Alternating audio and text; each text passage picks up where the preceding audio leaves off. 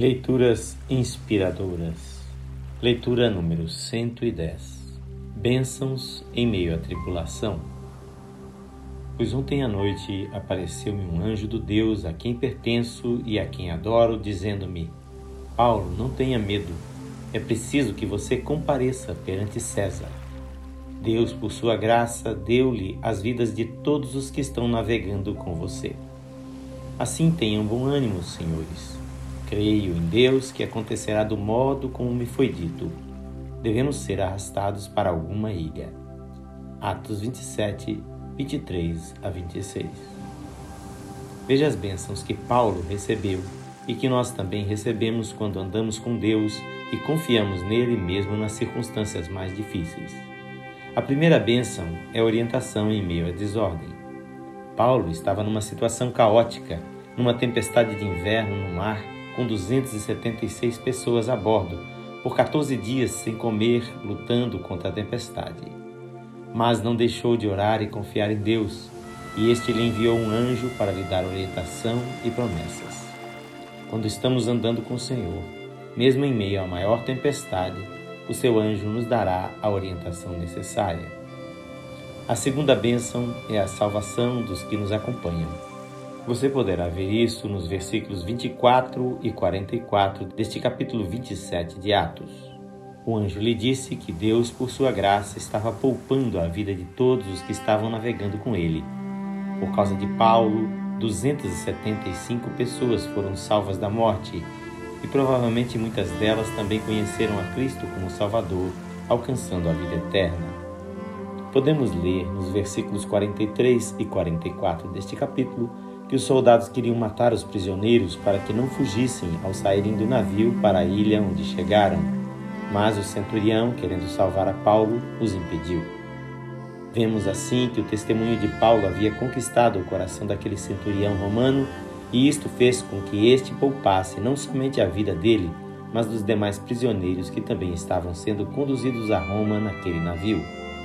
Paulo certamente estava orando não apenas por seus interesses, mas pela vida de todos que estavam com ele. Certamente servimos a um Deus bondoso e podemos confiar nele para a salvação daqueles que vão na viagem conosco. Sim, podemos confiar que o Senhor também cumpre o que foi prometido ao carcereiro de Filipos. Creia no Senhor Jesus e serão salvos, você e os de sua casa. Atos 16, 31. E afirmar como Josué, mas eu e a minha família serviremos ao Senhor conforme Josué 24, 15. A terceira bênção é que Deus nos concede graça e autoridade diante dos homens. Podemos observar no texto que, depois de algum tempo, o centurião e os soldados passam a ouvir os conselhos de Paulo com atenção. Sua palavra adquire autoridade e seu exemplo é seguido por todos. Como vimos, por causa dele, os demais prisioneiros não foram mortos. A quarta bênção é o cumprimento dos propósitos de Deus e da visão que ele nos dá.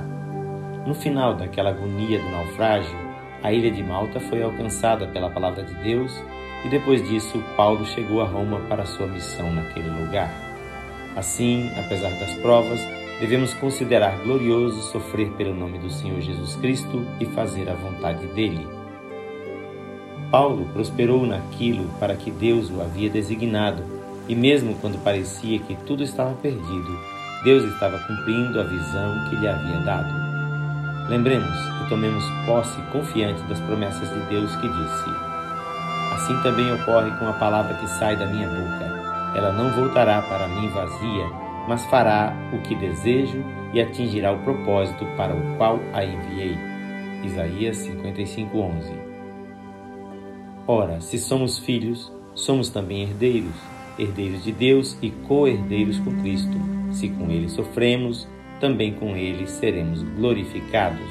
Romanos 8,17 E, porque vos foi concedida a graça de padecerdes por Cristo e não somente de crerdes nele.